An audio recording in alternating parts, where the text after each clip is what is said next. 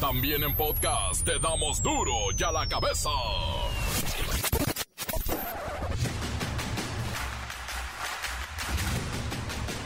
Martes 8 de marzo del 2022 yo soy Miguel Ángel Fernández y esto es duro y a la cabeza. Sin censura. Blindan con vallas Palacio Nacional previo a las manifestaciones del 8M, el Día Internacional de la Mujer. Estas vallas se suman a las que desde el viernes en la madrugada se instalaron frente a la Catedral Metropolitana y Palacio de Bellas Artes. ¿A qué le tienen miedo? Las marchas en favor de los derechos de la mujer comenzarán al mismo tiempo en las diferentes ciudades del país. El nerviosismo en los tres niveles de gobierno se puede sentir, palpar en sus mensajes. Desde la mañanera se oyó el titiritar de dientes hasta por supuesto los mensajitos que están mandando los estados y los municipios de que no se salgan de control las cosas. Y es que se espera una tarde muy agitada en el país. La gasolina en México está 30% más barata que en Estados Unidos. Es una gasolina que ni Biden tiene. Y bueno, esto se debe a los estímulos fiscales que la Secretaría de Hacienda aplica para los combustibles.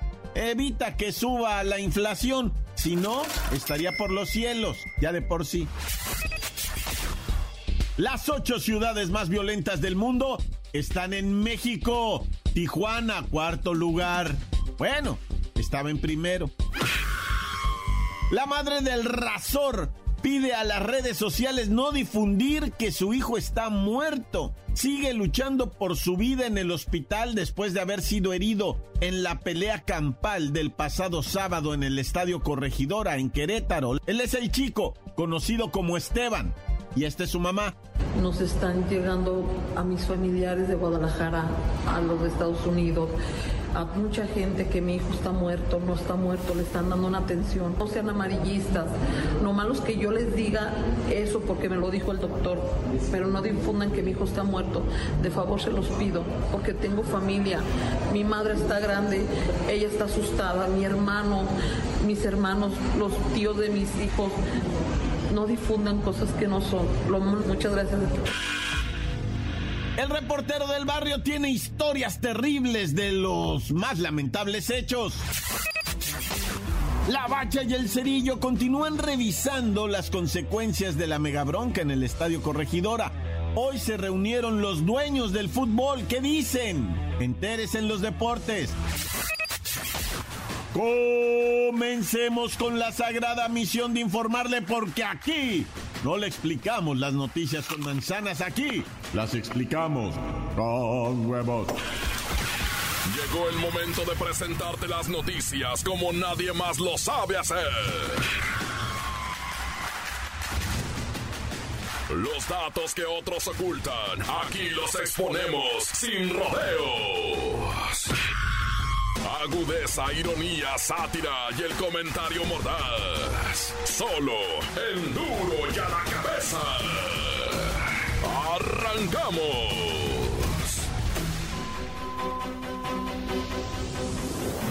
Hoy es 8 de marzo, Día Internacional de la Mujer y Siri, Siri Cirila, nos tiene el dato preciso. El Día Internacional de la Mujer conmemora cada 8 de marzo la lucha de las mujeres por su participación en la sociedad y su desarrollo íntegro como persona, en igualdad con el hombre. También se usa para hacer referencia a esta conmemoración el numerónimo 8M, en referencia al día y al mes en que se celebra. Pero es una celebración o un día para reafirmar y advertir que hay una lucha que busca terminar con un sistema que sigue, sigue minimizando y oprimiendo a la mujer. Vamos con Carrica Wexler.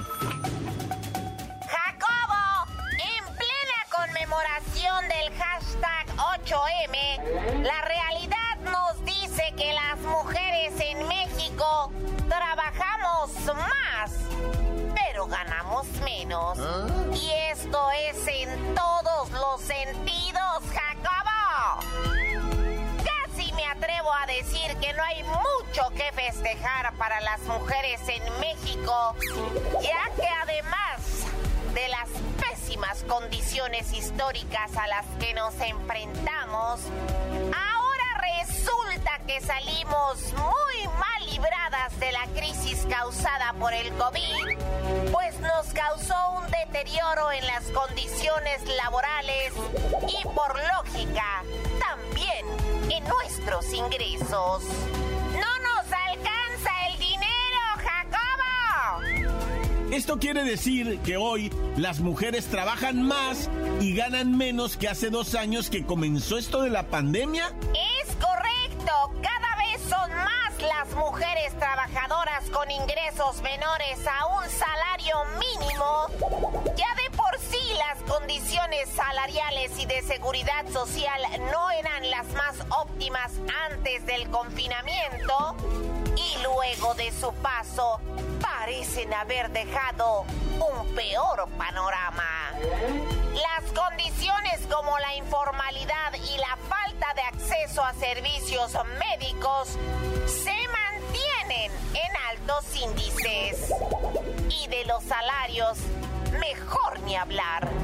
Casi 7 millones de un total de 22 millones de mujeres en edad laboral ganan menos de un salario mínimo. Eso es escandaloso, Jacobo. Y no puede seguir así.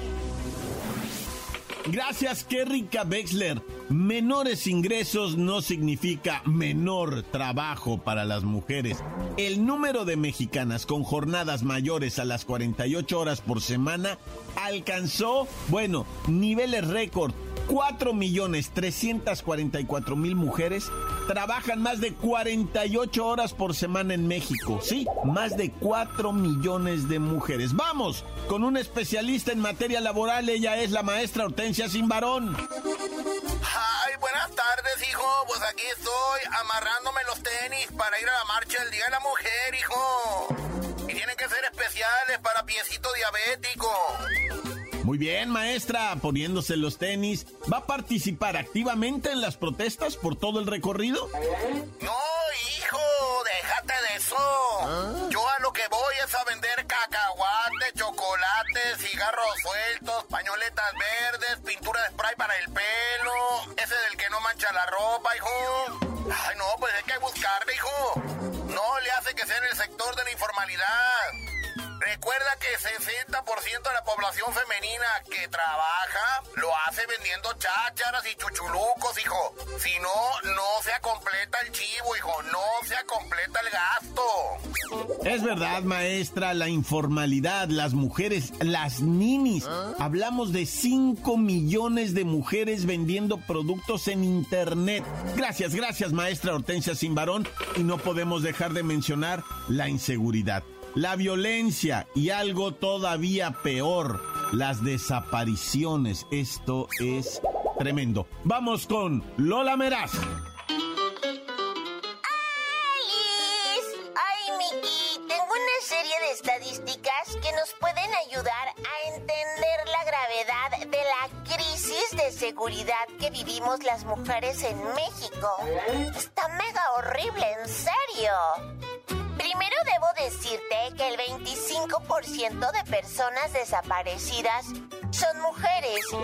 Sin embargo, si solamente se considera a las personas menores de 18 años, las niñas y mujeres adolescentes representan un 55% de las desaparecidas, de las cuales la mayoría de ellas tiene entre 10 y 17 años. O sea, son niñas. Por ejemplo, se ha demostrado que el Estado de México, Tamaulipas, Jalisco, Nuevo León, Veracruz, Puebla y en la Ciudad de México son seis estados en donde se concentran el 63% de las desapariciones de niñas.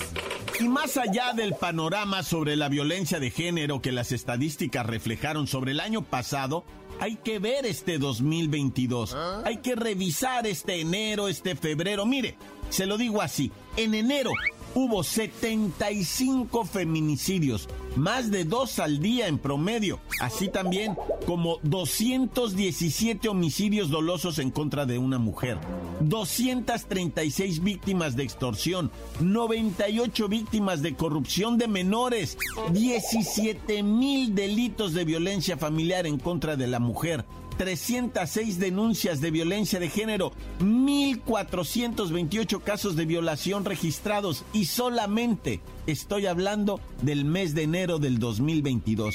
Cifras que no se ven en países con mayor densidad de población que nosotros. Mire, de los 75 feminicidios registrados por el Sistema Nacional de Seguridad en el primer mes del año, estoy hablando de enero de este año, seis estados concentran 56%. Estado de México, 14 feminicidios en enero. Ciudad de México, Oaxaca, Veracruz, 6 cada uno. Nuevo León y Tabasco, 5 cada uno, insisto, en tan solo cuatro semanas. Toda esta frialdad de números. Sí, hoy es el Día Internacional de la Mujer. Encuéntranos en Facebook, facebook.com, diagonal duro y a la cabeza oficial. Estás escuchando el podcast de duro y a la cabeza. Síguenos en Twitter, arroba duro y a la cabeza.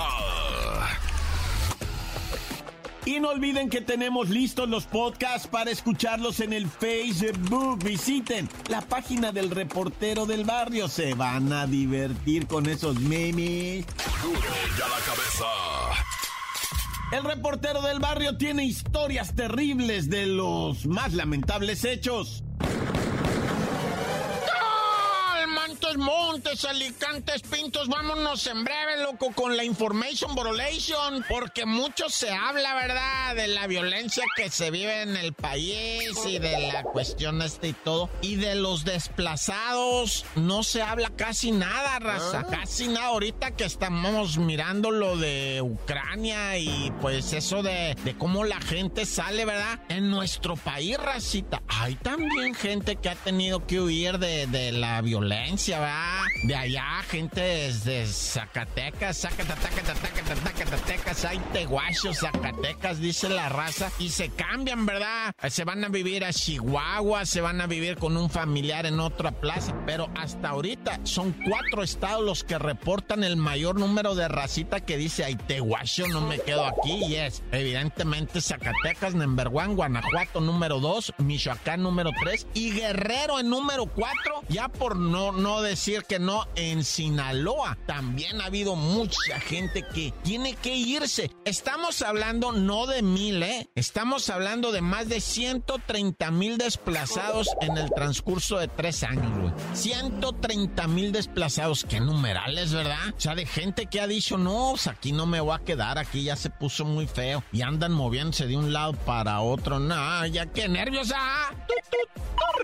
Oye, y rápido, nomás, va vamos a tener la situación esta de una balacera suscitada en Ciudad Juárez, Chihuahua, en donde el responsable huye y lo agarran en la CDMX. Cuando llega en el camión, el vato tranquilamente se baja, pero lo que no sabe es que ya hay ahí un, un sistema de, de monitoreo que te toma el monito, ¿no? Por eso es monitoreo, porque te toma un monito. Entonces, ya que tiene tu monito, güey, dice, ¡ajá! Este güey ya llegó. Y en breve me lo agarraron al autor, y, o sea, material de la balaciza de Ciudad Juárez, en donde no hubo aquecidos, pero ¿sabes a quién quería tronar el vato? A la familia de la exmujer, güey. Se quería vengar y tronar a la familia de la exmujer, nomás que le salieron respondones y le, también le tiraron balazos. Se dio a la fuga el vato. Se fue a la central camionera, agarró la primera burra en la CDMX y cuando llegó, ñaca, patriquis, porque ya lo estaban calmando. Ya sabían que venía en la burra, ya lo estaban esperando. Nah, ya. Tut, tut. Oye, a veces hay noticias bien gachas, ¿verdad? por ejemplo, esto del muchacho de Iztapaluca, un cadáver que colgaba de un cable que se amarró en el cuello allá en una casa en donde estaba viviendo ahí en, en Ixtapaluca. De hecho, el, el, compirri se, se ahorcó en su propia habitación, dando un mensaje tremendo a su familia cuando entra la familia y lo mira, no, el vato, 24 años el ¿no? Y pues que traía depresión y que no sé qué tanto. Y pues el que lo encontró fue su abuelito, 77 años de edad. Eh, dijo, ¿saben qué? Que este muchacho era muy ansioso, muy nervioso. Decía el médico, dice, es que él tiene bipolaridad y hasta medicamentos le dieron, pero pues decidió salir, como dicen por ahí, va por la puerta falsa. Naya.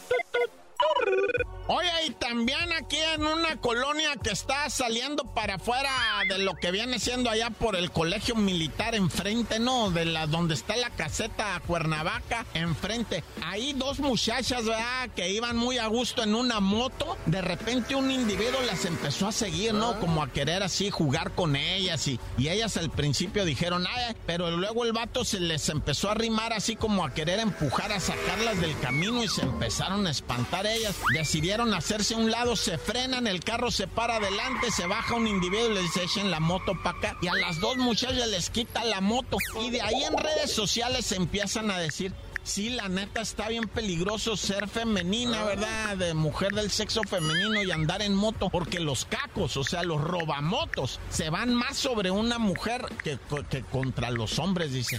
A las mujeres estos mendigos nomás nos miran que andamos en la, ya sea una scooter, ya sea una 125, ya sea pizzerita, lo que sea, nos bajan de la moto, güey, porque se envalentonan, pues. Entonces, ahí las, las amigas motociclistas, ¿verdad? Las mujeres biker, pues si no andan con el club, aguas. Lo, digo, a esas ah. tenemos que llegar, va, de estarnos advirtiendo de lo que está pasando, porque de veras que ya ni nada, ya. Y ya para irnos nomás la de Chiapas, ¿no? Donde otra vez un tráiler de gente fue detenido. Le dicen, ¿qué traes? No, pues traigo bananas, ¿no? De allá de ah. Guatemala. De, a ver, ábrele. Y no, pues, ¿qué crees que ya los changos se comieron las bananas? Y Hombre, traían retacado de gente, vato, ahí. Y pues todos andaban con diarrea porque las bananas estaban verdes. ¡No, ya, tan, tan, se acabó, corta! La nota que sacude. ¡Duro! ¡Duro ya la cabeza! Antes del corte comercial, tenemos sus mensajes maravillosos. Los envían al 6644851538. Se dice fácil, pero mire, llegan así muchos. 664 485 1538. ¡Ánimo, Puebla! Un saludo para todos los de Duro y en la cabeza. Aquí reportándonos fieles, ya saben que no hay persona más fiel que nosotros. No hay audiencia más fiel que uno. Un saludo para el Willy, para la Glenn, para mi canal. Y oigan, la verdad que miren, yo soy chivista, pero les mando todo mi apoyo al Atlas. El otro día iba por la calle con mi playera de las chivas y un vagabundo me dijo, arriba el Atlas. Y yo le dije, arriba el fútbol, abajo la violencia. Muchas gracias a todos y esperemos las represalias que la liga les vaya a hacer, pero también uno ha visto cómo son de manchados y cómo pelean y así. Tan tan se acabó, pueblo mexicano, pueblo mexicano.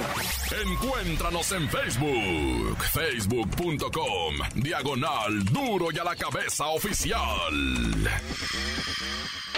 Esto es el podcast de duro y a la cabeza. Vamos a los deportes con la bacha y el cerillo. A ver.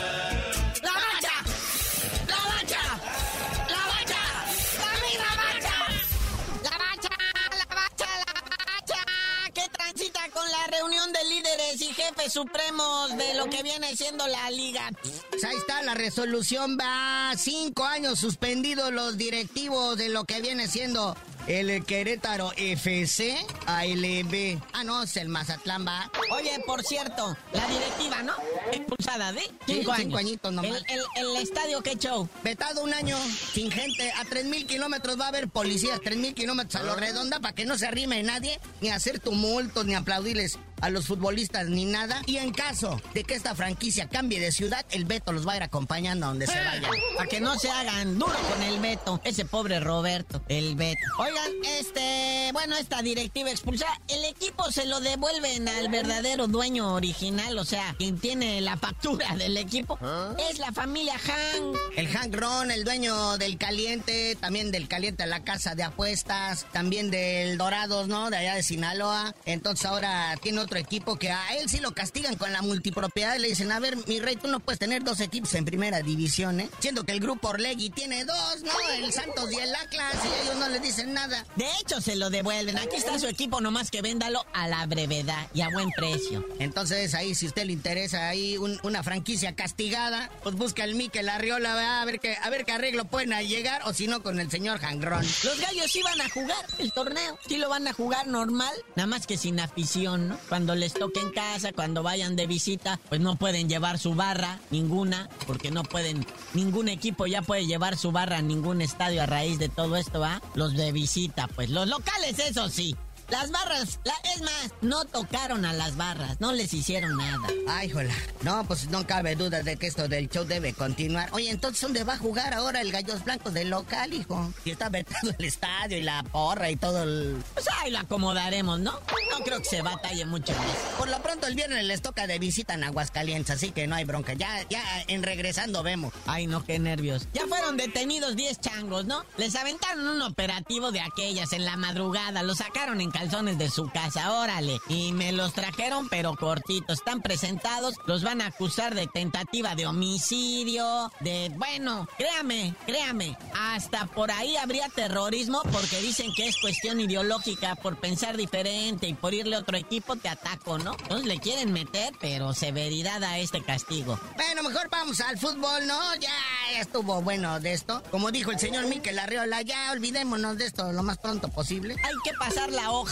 no, bueno. Ya supérenlo, dijo Milord Peña. Y ahí está la UEFA Champions League. Octavos de final de vuelta se está jugando en este momento. El Bayern contra el RB Salzburg, que en la ida pues empataron a 1 a. Y por allá anda Liverpool también con el Inter de Italia, el Inter de Milán. En la ida el Inter cayó contra el Liverpool y el Inter de local cayó, ¿eh? 2 a 0. Pero es que el Liverpool también es el equipazo. Y luego ya para la tarde tenemos la Liga de Campeones de CONCACAF, que está, pues los primeros, o al menos los partidos de hoy, se van a jugar en el extranjero. Primero el New York FC enfrentando al Comunicaciones de Guatemala en Nueva York. Y luego el Seattle Sounders recibe a León de México.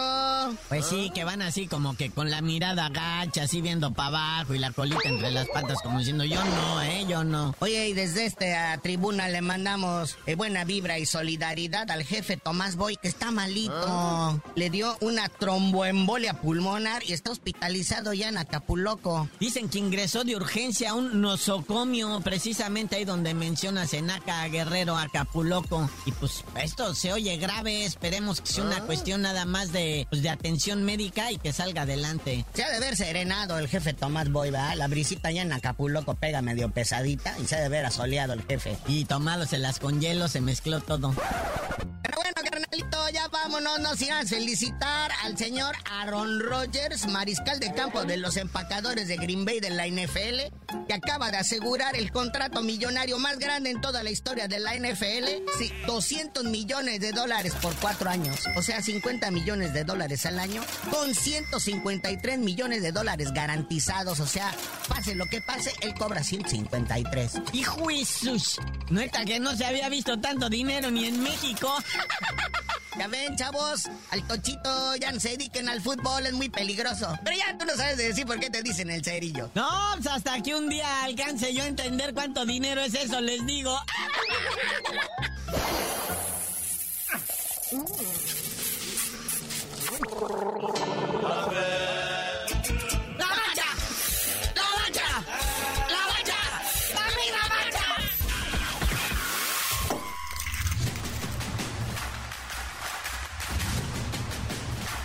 hoy el tiempo se nos ha terminado.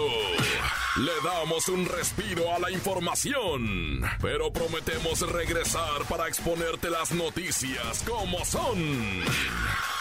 Duro y a la cabeza es Miguel Ángel Fernández, Arturo González, Eddie González y la producción de Luis González, el señor X. Una producción original de MBS Radio.